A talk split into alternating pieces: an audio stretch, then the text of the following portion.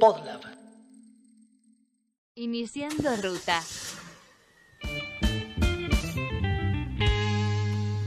Argentina se organiza políticamente como una democracia representativa. Una de sus instituciones fundamentales son los partidos políticos, jerarquizados y reconocidos a nivel constitucional desde 1994.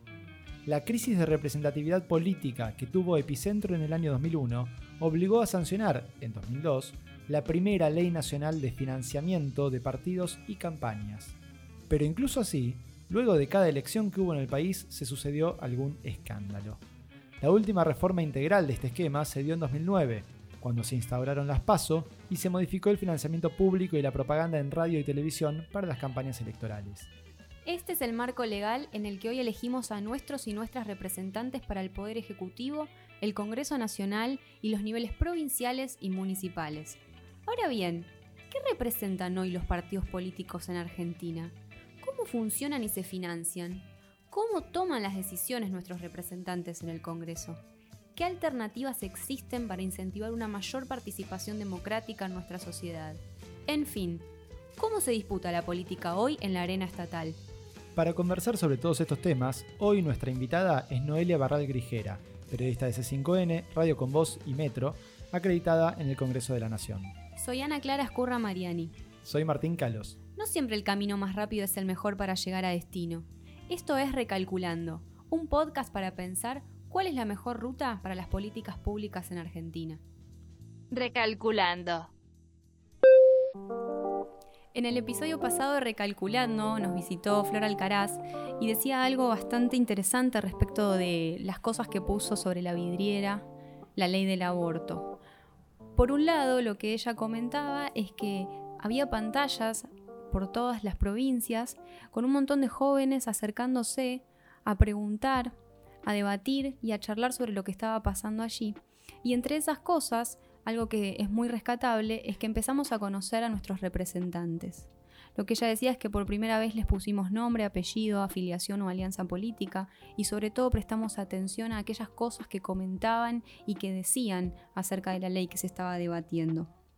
Y una de las conclusiones fue el bajo nivel intelectual general que podía verse en nuestros representantes. Esto de alguna manera nos habla que para llegar al Congreso de la Nación Argentina, quizás se necesita más ciertos privilegios tanto familiares, históricos, como dinero. Y nos lleva a preguntarnos, ¿para qué sirven hoy en día los partidos políticos? ¿Cuál es su función? Ahí lo que siempre discrepo es que no hace falta que un representante, en este caso miembro del legislativo, ¿no? Senador, senadora, diputado, diputada, represente en términos, no sé, con ese cierto nivel de intelectualidad que a veces le exigimos en ese rol. Lo que tiene que hacer es representar a un sector de la población que lo o la votó para que haga eso. Y entonces ahí es donde entran en juego los partidos políticos, para intentar encauzar esas voluntades en personas concretas que puedan llevar adelante propuestas, eh, ideas, eh, ideologías y doctrinas, ¿no?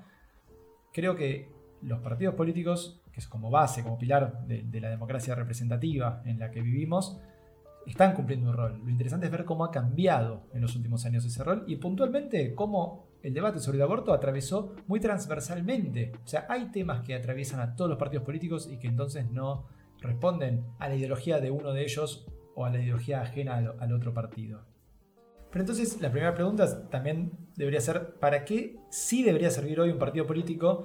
Dado que en Argentina tenemos esta historia más de partidos de masas, no tanto partidos con una ideología clara, partidos que intentan captar todo tipo de votante y todo tipo de eh, militante, ¿no? ¿Cómo, ¿Cómo, pensamos el rol de estos partidos políticos en la democracia hoy ante el desgaste que ha tenido el radicalismo en las últimas décadas, ante también las múltiples fragmentaciones que está teniendo en los últimos años el peronismo? Bueno, a mí me gusta mucho recordar que cuando ganó Cambiemos, no solo ganó Cambiemos en la Nación, sino que ganó en la provincia de Buenos Aires, muchos se apuraron a decretar la muerte del peronismo. Y la verdad que hoy, a la luz de lo que está pasando con no solo eh, el kirchnerismo, sino el resto del peronismo, gobernadores y intendentes, se nota que fue recontra mil apresurado, pero además se nota que no sé bien exactamente para qué, pero los partidos políticos siguen importando y mucho.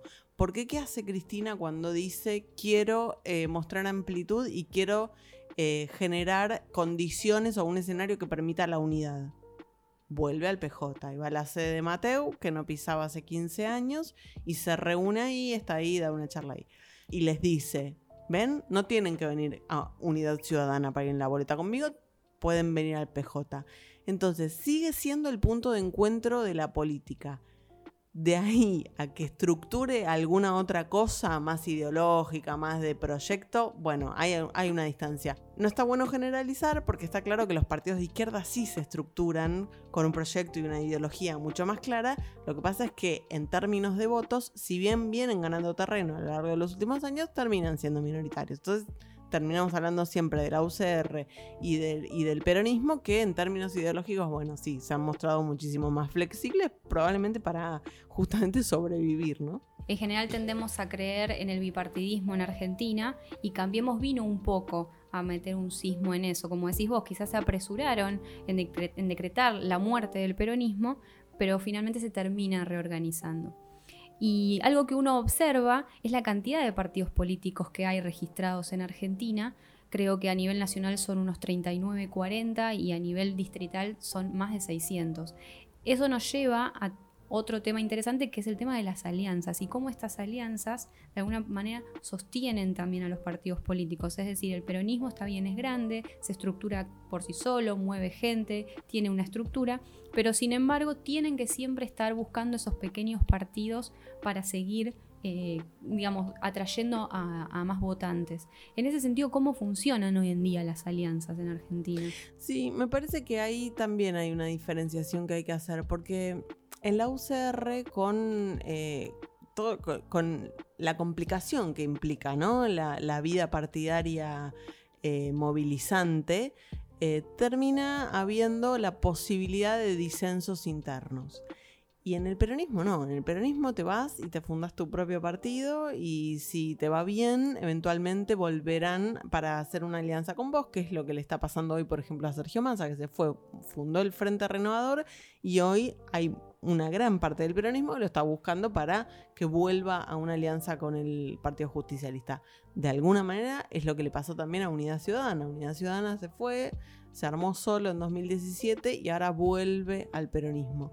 Yo ahí te, diría que en algún sentido están imitando lo que el radicalismo hizo hace 20 años cuando se le iba Ricardo López Murphy fundaba Recrear, se le, es iba Carrió y fundaba la coalición cívica. Es cierto. O el ARI primero, ¿no? Y Margarita Stolbiz era el gen. Claro. Es absolutamente cierto. Quizás cambia con los tiempos, podemos remontarnos más atrás y ir a la UCRI, ¿no? Eh, y, el radicalismo ha tenido sus escisiones en esas disputas internas. Sí, es totalmente cierto. Y después es, llamativo porque esas mismas divisiones se terminan, hoy las vemos eh, separadas claramente. Los que salieron de la UCR buscando la alianza con la UCR o, un sector, porque obviamente a Carrió la tenés con la UCR en Cambiemos, pero ahí Margarita está buscando la alianza con los socialistas, con Roberto Labaña, eh, y el peronismo, los que se fueron del peronismo, están buscando la alianza con el peronismo. Así que me parece que la proliferación de partidos tiene mucho que ver con la falta de vida interna o de democracia interna en los dos grandes partidos. Es como que todo termina girando alrededor de lo mismo, siempre claro con la excepción de la izquierda. ¿No es válido también pensar que de alguna forma es eh, una manera de presionar? Quiero decir, vos te vas, rompes, formás tu pequeño partido político, te propones como candidato y después, digamos, el, partido más grande, el que finalmente termina aglutinando a los más chicos, dice, no, bájate la candidatura que yo te garantizo tal puesto, tantos cargos, tantos asesores, digo, ¿no es también factible pensarlo de esa forma? Definitivamente, definitivamente. Siempre es una negociación y siempre vos tratas de subirte el precio, pero no es tan fácil fundar un partido político en la Argentina. Necesitas tener, creo que son 36.000 avales por distrito, una cosa así. Y eso no es solo conseguir los avales, es tener la estructura de gente que consiga los avales, los presente administrativamente de la forma en que tienen que estar presentados. No es tan sencillo.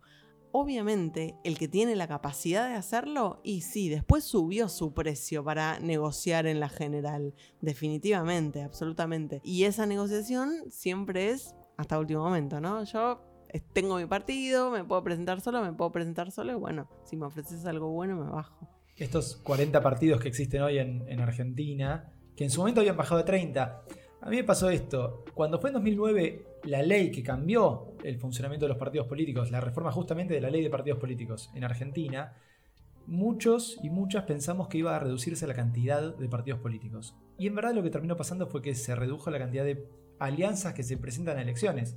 Los partidos políticos que existen hoy todavía siguen siendo alrededor de 40, lo mismo que cuando en 2009 se sancionó esa ley.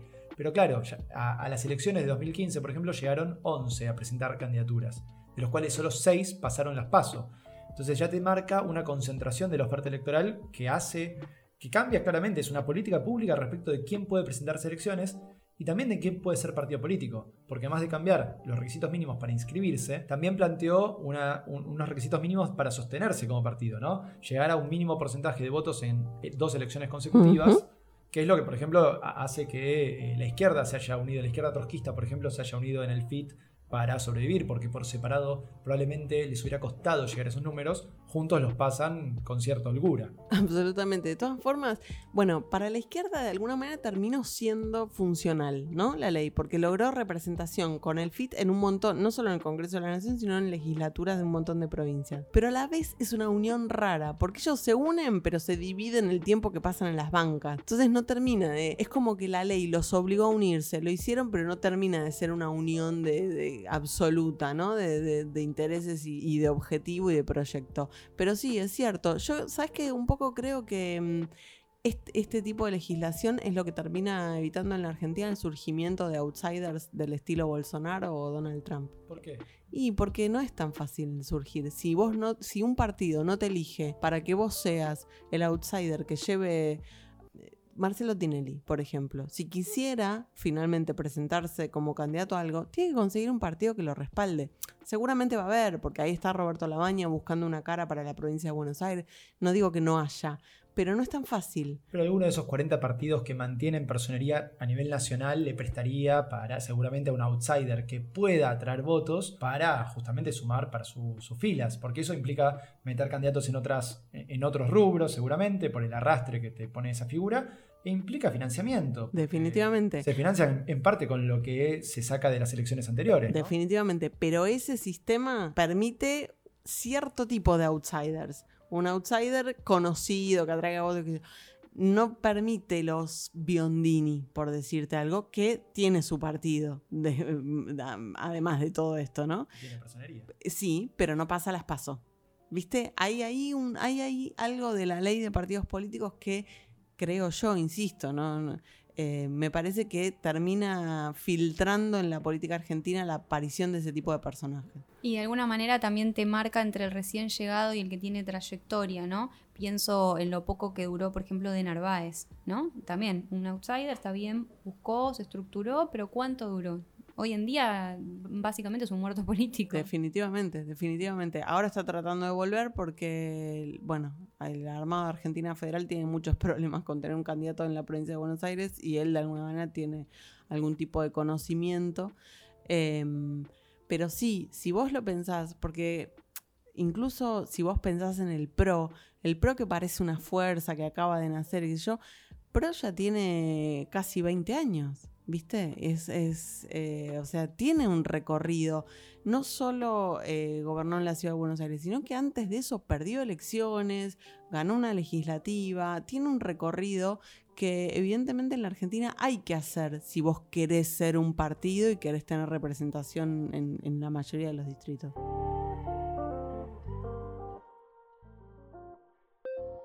Plata oscura que vendría. Yo no fui aportante. Yo esto no tengo nada que ver. No hay ninguna posibilidad que María Eugenia Vidal desconozca esto.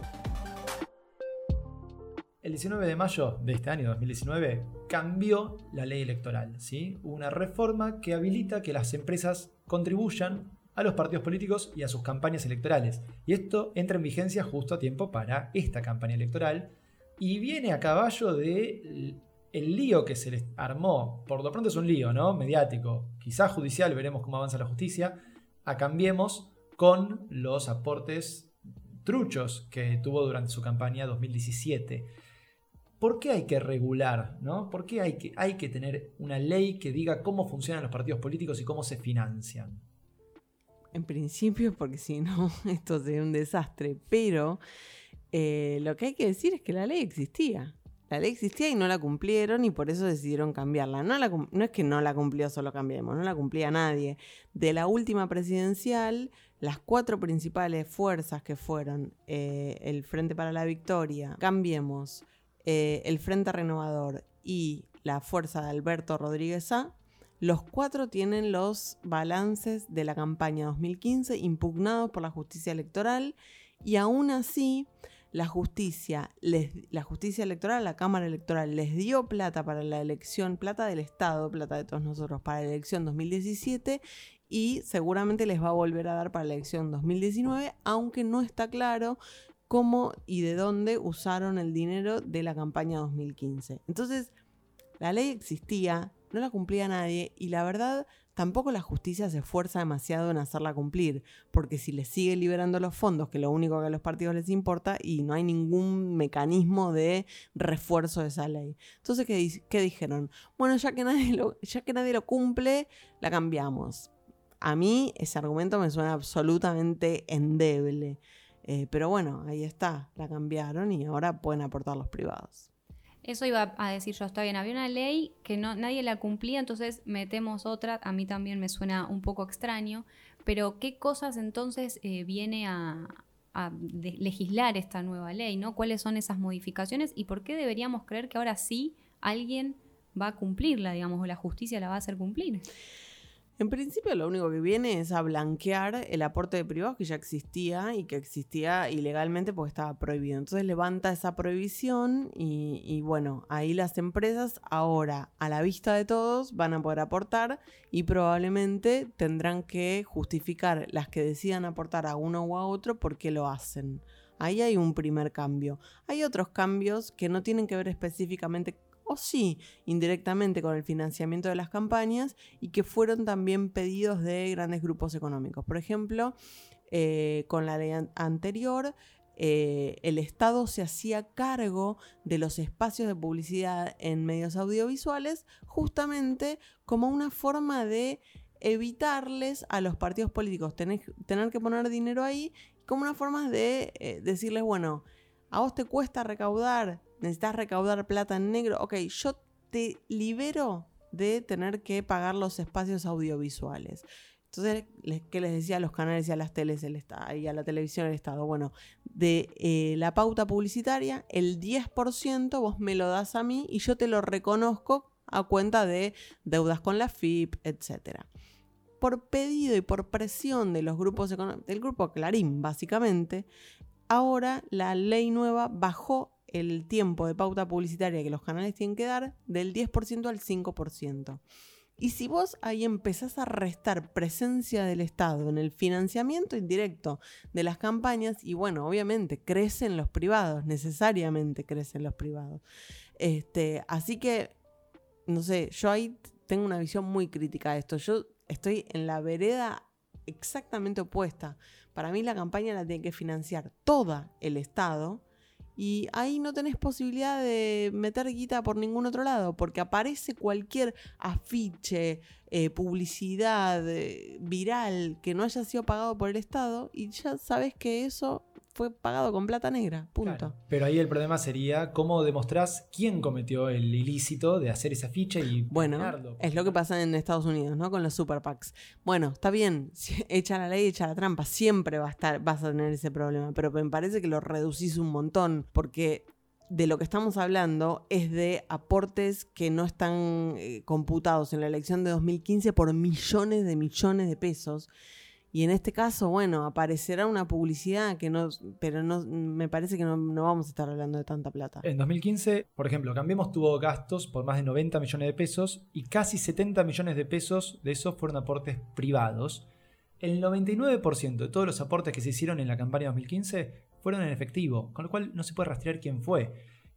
Ahí hay otra forma de pensar lo que bien planteabas. En vez de que puede ser una solución intermedia, ¿no? En vez de que no haya aportes privados, que los haya, pero que se tenga que decir cuáles fueron antes de las elecciones, una semana antes. Eh, Ya es, tiempo suficiente para que un periodista o un grupo que quiere investigar en el tema publique quiénes fueron los aportantes de cada campaña, quiénes fueron los que donaron y tiene que estar eh, puesto en una manera que se pueda rastrear, no en efectivo, ¿no? Lo que pasa es que yo estoy ideológicamente en contra del aporte privado. Así que, aunque se sepa de antemano, eh, a mí me parece que en las empresas privadas no tienen nada que hacer eh, financiando la democracia. Porque después tienen algo que pedir a cambio. Y no me parece que sea la vía. Me parece que la vía de discusión para lo que tienen que pedir las empresas privadas a la democracia es otra, y es el Congreso de la Nación. Yo en eso estoy totalmente de acuerdo con Noelia. Y además sí me parece que la ley puede llegar a poner un poquito en tensión esta situación que off the record uno reconoce que muchas veces sucede, que hay empresarios y privados financiando a, los dos lados, digamos, ¿no? Entonces, en esta idea de tener que blanquear, se va a tener que elegir. Y creo que eso sí puede llegar a poner un poco en tensión, eh, bueno, ¿qué hacemos? ¿No? Sí, bueno, de hecho ahora están todos teniendo miedo de que finalmente las empresas no le pongan nada a ningún candidato. A nadie, claro. Hay otro aporte que hacen los partidos políticos a, la democracia, a los gobiernos, que es formar cuadros. Porque en definitiva, hace un rato hablábamos del radicalismo, eh, como no forma parte de la primera línea de la gestión del gobierno de Cambiemos, pero sí le ha aportado muchísimos, muchísimos funcionarios de segunda, tercera línea que Cambiemos no tenía de otra manera, porque el PRO no tenía suficiente gente para sobre todo teniendo en cuenta que había ganado nación, provincia y mantenía la ciudad autónoma de Buenos Aires. Con lo cual eh, hay un rol, un rol, importante ahí en la formación de, cuadros, de futuros funcionarios, de, líneas políticas y, líneas ideológicas de esas personas, que también está garantizada por el financiamiento que le da el Estado a los partidos políticos, porque eso está contemplado dentro de la ley sancionada en 2009, un porcentaje, el 20% de los fondos que el Estado da a cada partido tiene que ser destinado a actividades de capacitación internas. Sí y no. Em, mira, eh, hace unos días Cristina oficializó que su candidato a presidente es Alberto Fernández, ella va a ser candidata a vice. Alberto sorprendió con un montón de equipos técnicos con los que viene trabajando desde 2015. Y esos cuadros no están formados dentro de la estructura orgánica del Partido Justicialista, si bien obviamente todos se reconocen peronistas. Pero el grupo Callao, que es este grupo de pibes y pibas, intelectuales, eh, economistas, politólogos que están laburando con él y que ahora eh, están exponiendo cuál sería su plan de gobierno. Esos pibes no, son todos del peronismo, pero su formación de alguna manera política excedió los límites del peronismo. Entonces, sí, obvio, lo recontra, no solo forman cuadros, sino que además les dan años de rodaje en la gestión, porque eso es algo que también le pasó a Cambiemos. Cambiemos asumió en los tres gobiernos más importantes y más numerosos del país, que son el gobierno nacional, el gobierno de la ciudad y el gobierno de la provincia de Buenos Aires, y además de no tener suficientes cuadros técnicos, que eso intentó suplirlo con el gobierno de los CEOs y salió mal, no tenía tampoco suficientes cuadros con rodaje en la gestión estatal, y eso se sintió, porque al gobierno le costó un montón de meses arrancar. Después cuando arrancó podemos discutir si fue para un lado o fue para el otro, pero ese tiempo en arrancar y eso también te lo dan los partidos políticos, los cuadros políticos formados en el Estado, definitivamente. Recalculando. Sabemos que estamos en una democracia representativa y también entendemos de alguna forma que el Estado no es un bloque, no es monolítico, ¿sí? sino que más bien es un territorio en el que se están disputando justamente estas alianzas políticas estos partidos políticos que de alguna forma representan, si bien no a clases sociales, pero por lo menos sí a, fracciones de clase. En ese sentido, ¿se podría pensar en una democracia participativa? ¿Cómo, cómo podríamos avanzar hacia discutir eso? O, o por lo menos una reforma de esta democracia representativa tal y cual la conocemos. Bueno, yo creo que la Argentina siempre es singular, ¿no? Para los modelos de, politológicos. Yo creo que nuestra democracia, si bien es una democracia representativa, tiene un montón de rasgos de democracia participativa por el altísimo nivel de compromiso y de movilización de nuestra sociedad civil. A mí la democracia argentina la verdad me, me, gusta, me gusta, me parece una democracia de alta intensidad. Yo creo que las vías para incrementar la participación deberían salir del Congreso de la Nación y ahí hay muchísimas restricciones. Bueno, también siempre lo pienso desde el Congreso porque es el ámbito en el que me moví los últimos 10 años, ¿no? Bueno, lo dice en el reglamento de las dos cámaras, ¿no? La ciudadanía debería poder participar de las reuniones de comisión, de, las sesiones. no es algo que suceda. Y las pocas veces que sucede, además, hay un montón de cosas que pasan en una sesión que no tienen nada que ver con la persona que va a ver cómo se eh, sanciona una ley. Ya que estamos hablando del Congreso, voy a tirar una pregunta, a ver qué opinan. ¿Tiene sentido eh, el sistema bicameral? Para mí sí. Para mí sí, porque de hecho eh, eh, en un montón de leyes terminan siendo un contrapeso espectacular las cámaras entre sí. No sé qué piensan.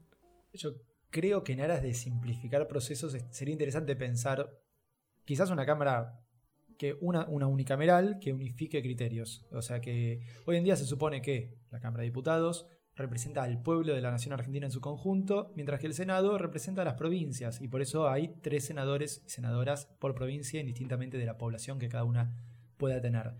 Por ahí sería interesante pensar otras formas de, de una votación quizás por distrito único a nivel país para elegir eso. Quizás sí puede hacerse una cuestión mixta donde haya eh, una ponderación, determinadas provincias tengan más que otras o menos, pero no necesariamente de acuerdo a población, de forma que las que tienen pocos habitantes tengan una representación un poco mayor y compensar eh, ese peso que perderían en el Senado. Pero a los fines de simplificar procesos, agilizar procesos legislativos, puede ser una, una reforma interesante. Pero ¿por qué habría que simplificar procesos legislativos? Básicamente para fomentar que se pueda producir más en términos legislativos sin necesidad de tanto aparato como hace falta hoy para que cada ley pase dos veces por el mismo proceso, que es el proceso de análisis de dos cuerpos distintos, que hoy no, no tienen esos roles tan separados, tan claros. Hoy en día uno encuentra en muchas provincias que hay senadores que responden o no a los intereses de la provincia, en particular al del gobernador o gobernadora de turno, y diputados que hacen lo mismo o no. Entonces no está tan claro que, que, estén defendiendo los intereses de las provincias o del pueblo en su conjunto. Y eso se nota también en los discursos. Mucho diputado y diputada que habla de su provincia y nada más, mucho senador y senadora que piensa más allá de su provincia. Entonces, si se han mezclado los roles, ¿por qué mantener esa separación artificial? ¿O por qué no pensar en todo caso, una bicameral que responda a otros criterios, que no son estos históricos que nos ha dado la, Constitución de 1853. Habría que analizar ley por ley. Yo eh, no estoy tan de acuerdo. Yo creo que el Senado representa muchísimo a las provincias y, em, se suele ver en los debates eso, que suelen introducir modificaciones que tienen absolutamente que ver con el federalismo y con la potestad de las provincias de decidir sobre algunas cosas que los diputados suelen querer regular y ya desde la nación y cuando las leyes llegan al Senado son, no, che, pero escúchame, esto eh, acá hay que la ley puede salir y todo, pero si la provincia no adhiere, no, en la provincia no entra en, en vigencia. Pero eso parece más una falencia de técnica legislativa en diputados, que no entendieron algún problema ahí de por qué eso no iba a poder ser aplicable. No, al contrario, los diputados representan al pueblo de la nación. Sacan una ley para que sea aplicada a nivel nacional. Los senadores representan las provincias. Les llega la ley y dicen, sí, che, todo bien con tu ley nacional, pero si la provincia no adhiere, no entra en vigencia. Hay una tensión ahí también que, por supuesto, eh, para mí esas tensiones eh, siempre están buenas y yo no estoy de acuerdo tampoco con que la discusión en comisiones y en el recinto sea simplemente duplicada cuando pasa de una cámara a la otra. Eh, suelen cambiar muchas cosas y hay muchas discusiones que postas son... encuentran cosas que los otros no vieron. Pasa eso eh, muchas veces. Y, mm, no creo que el sistema bicameral signifique necesariamente demora. Te lo demuestra claramente lo que fue eh, la sanción en contra del 2 por 1 para represores. En un día salió esa ley. En un día. Entonces, ¿hay demoras? Sí. Pero para mí no tienen que ver con el sistema en sí, sino con, bueno, los usos que hacen cada uno de ellos del sistema. Ahí me parece que sí hay una desconexión brutal con la ciudadanía. Recalculando. Otro de los temas que estuvieron en agenda recientemente tiene que ver con el cupo de género, ¿no? Había partidos políticos que se quejaban porque decían que no es que ellos no tuviesen la intención de incorporar mujeres, sino que no, no, no había mujeres. Y los partidos de izquierda en general le contestaban, bueno, ustedes, nosotros tenemos mayoría mujeres que de hombres, ¿no? Eh, En ese sentido, ¿qué, podríamos seguir pensando ¿no? respecto de, esto? ¿Cómo, cómo se, mete, se cuela el debate de género al interior del Congreso? Eh, ¿Y en qué sentido está, digamos, esto aumenta la democratización o pone ciertas barreras para partidos que todavía necesitan un proceso más de cambio? Bueno, tanto la ley de paridad que salió en los 90 para que las mujeres sean el 30% de las listas, como, perdón, esa fue la ley de cupo, como la ley de paridad que salió ahora para que las mujeres eh, sean el 50% de la lista y que tengan que estar intercaladas una y uno, las dos salieron por jugadas estratégicas que hicieron legisladoras mujeres justamente, como se decía antes, entre gallos y medianoche. ¿no? La ley de paridad salió a las dos y media de la mañana por una jugada que hizo Victoria Donda con diputadas del Frente Renovador y en la que básicamente dijo, si no aprueban la paridad, nos levantamos y nos vamos, se cae la ley que estamos tratando. Cambiemos pataleó, pero finalmente salió. Y eso, hay posta, hay que tener espalda para pararte y hacer eso y poner en juego la posibilidad de una ley. Yo no creo que ponga barreras. O sea, barreras tenemos las mujeres para llegar a esos lugares. Eh, si tu partido político no tiene mujeres, y bueno, no sé, no, no, para mí no es, no es que la ley te ponga una barrera, es que vos te pusiste una barrera mental. ¿A quién representás? Claro, básicamente. Bueno, esta va a ser la primera elección que tengamos con paridad, ¿no? Eh, vamos a ver cómo resulta, pero no, para mí no es, no es una barrera. Hay otra regla que se agregó hace no muchos años respecto de cómo incentivar la participación, que es que la juventud abajo de 18 años y arriba de 16 pueda votar, pero queda esta paradoja, ¿no? De que pueden votar, pero se mantienen los requisitos legales, incluso algunos de ellos por Constitución Nacional, de a qué pueden postularse. No pueden ser diputados, senadores, hasta que no cumplan 25, 35, cierta edad, ¿no? Y, eso, y algunos de esos criterios se replican eh, con otros números en las provincias queda, ¿no? Hay algo, un trecho por aumentar la participación de la juventud. Absoluto, absoluto. De hecho, ahora, bueno, Ofelia Fernández es candidata a legisladora en la ciudad y tranquilamente podría ser candidata a diputada nacional. ¿Por qué el Congreso Nacional no puede tener una piba de 20 años hablando de lo que les pasa a los jóvenes en la Argentina? Y ya que estamos pensando en esta juventud que puede votar, hace poco escuchaba a un político, también off the record, diciendo que en realidad las políticas hacia los adultos mayores no tenían demasiada importancia porque total no votan, ¿no? Eh, entonces quiero decir, eso también me parece que es interesante, yo no sé de dónde sacan ese dato, el otro día me reía mi abuelo es de La Pampa y tiene 95 años y para hacer cuatro cuadras se tomó un taxi, le pidió que lo espere y votó y volvió en el taxi a su casa. Entonces quiero decir, eh, me parece que es una, una subestimación eh, bastante grande. Y creo que con los jóvenes también, porque con esta idea de que sea optativo, también es un poco todavía la infantilización. ¿Por qué optativo? Yo creo que debería ser obligatorio. Como si fuera una prueba, ¿no? Y, hay algo que es cierto. Eh, como vos pasaste tus últimos 10 años entre una cosa y otra en el Congreso, yo fui asesor muchos años en ambas cámaras, y uno veía que muchas veces muchos de los diputados y senadores, o diputadas y senadoras más jóvenes, realmente traían un aire fresco que se notaba mucho, porque era un, ímpetu de cambio, de renovación, que traía nuevas formas de abordar problemas que por ahí años pasados no habían sabido sacar, tratar como leyes y que salieran esos proyectos. Realmente creo que esa renovación también eh, es necesaria una renovación etaria, una renovación de género, una renovación en todos los sentidos de, la política, no ahora, sino constante, ¿no? Sí, claro. Yo igual estoy de acuerdo con los legisladores que tienen reelecciones de tipo mil. Yo no estoy de acuerdo con prohibir la reelección indefinida en la Cámara, en ninguna de las dos cámaras, porque para mí el legislador que reelige un montón es como un cuadro. Es Graciela Camaño, Elisa Carrió, Miguel Pichetto, son tipos que lo que saben de, legislar y de hacer leyes es invalorable y en ellos hemos invertido como ciudadanos un montón de dinero y de años y de formación y que ahora tenemos que aprovecharlo. Dicho esto, por supuesto que es necesario que sigan entrando pies y pías y cuanto más jóvenes mejor. Lo que pasa es que, bueno, es muy difícil porque cambiar la constitución, mmm, qué fuerte, ¿no? Qué fuerte en este país. No sé, habría que ver si alguno de ellos, eh, que son expertos en leyes, encuentra algún otro vericueto, pero sí, claramente es algo que hay que cambiar.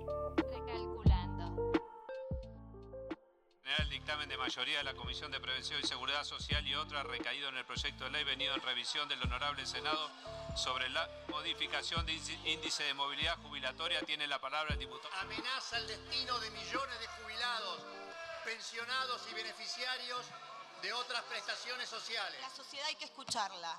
Ustedes no quisieron escuchar hoy, ahora van a tener que escuchar lo que pasa en cada esquina, porque los que están afuera no son desestabilizadores, es la sociedad que se hace escuchar y le decimos, no con los jubilados y con los pibes, no se metan quiero ser candidata porque creo que puede ser un ejemplo de que el sistema político se lo puede romper en ese sentido, pueden entrar cosas nuevas y eso para mí tiene que dar el pie, no solo para que la juventud todo el tiempo piense que tiene esa posibilidad y también pueda construirse alrededor de eso si esa es la intención o la voluntad que construye, sino para un montón de otros procesos.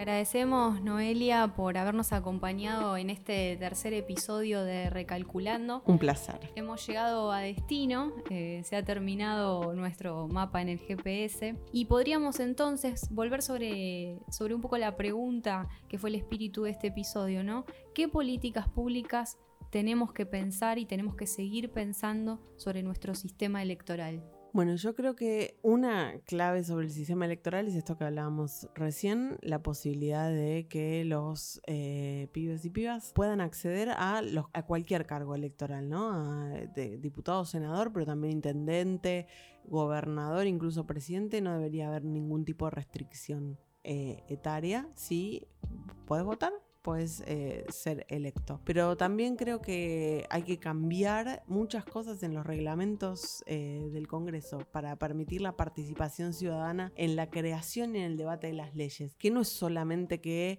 el interesado pueda ir y pueda ver y pueda, o, pueda conectarse por YouTube y pueda ver, sino también esto que está intentando la justicia de emitir fallos que se entiendan, bueno, la creación de las leyes se tiene que poder entender fácil para, para cualquier ciudadano a pie. Tengo un amigo que es profesor universitario y ahora estaba siguiendo paso a paso la sanción de la Ley de Economía del Conocimiento me costó un montón que él pueda seguirla sin que yo se la tenga que explicar. Porque la verdad es complicado y es oscurantista porque no hay un lugar a donde vos cliques y te diga, este proyecto está en esta etapa, falta tal y tal etapa y va a suceder en tal fecha o no está sucediendo.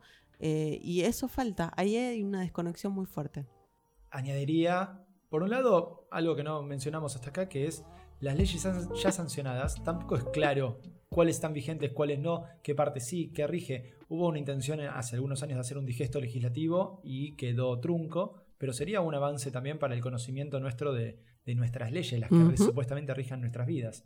Y dos temas que sí mencionamos a lo largo de este episodio de Recalculando, que son, por un lado, una mayor transparencia en el financiamiento y, la democracia interna de los partidos políticos, de forma de garantizar un mejor acceso también no solo de la ciudadanía, sino de los propios militantes y miembros de esos partidos políticos. Y por otra parte, que se siga ampliando la aplicación de, de las paridades de género, ya no solo en el Congreso de la Nación, sino en todas las instancias legislativas y de representación que hay en todo el país. Sí, yo soy fan de la paridad, te meto paridad en un recital, obvio, sí, por supuesto.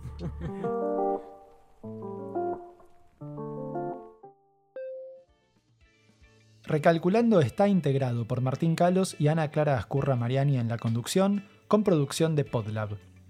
¿Te gusta lo que hacemos? Entonces deberías seguir a Podlab en las redes. Los encontrás como arroba podlabmedia en Instagram, Twitter y Facebook. Ahí te vas a poder enterar de las novedades de este y de muchos otros podcasts que seguro te van a interesar mucho.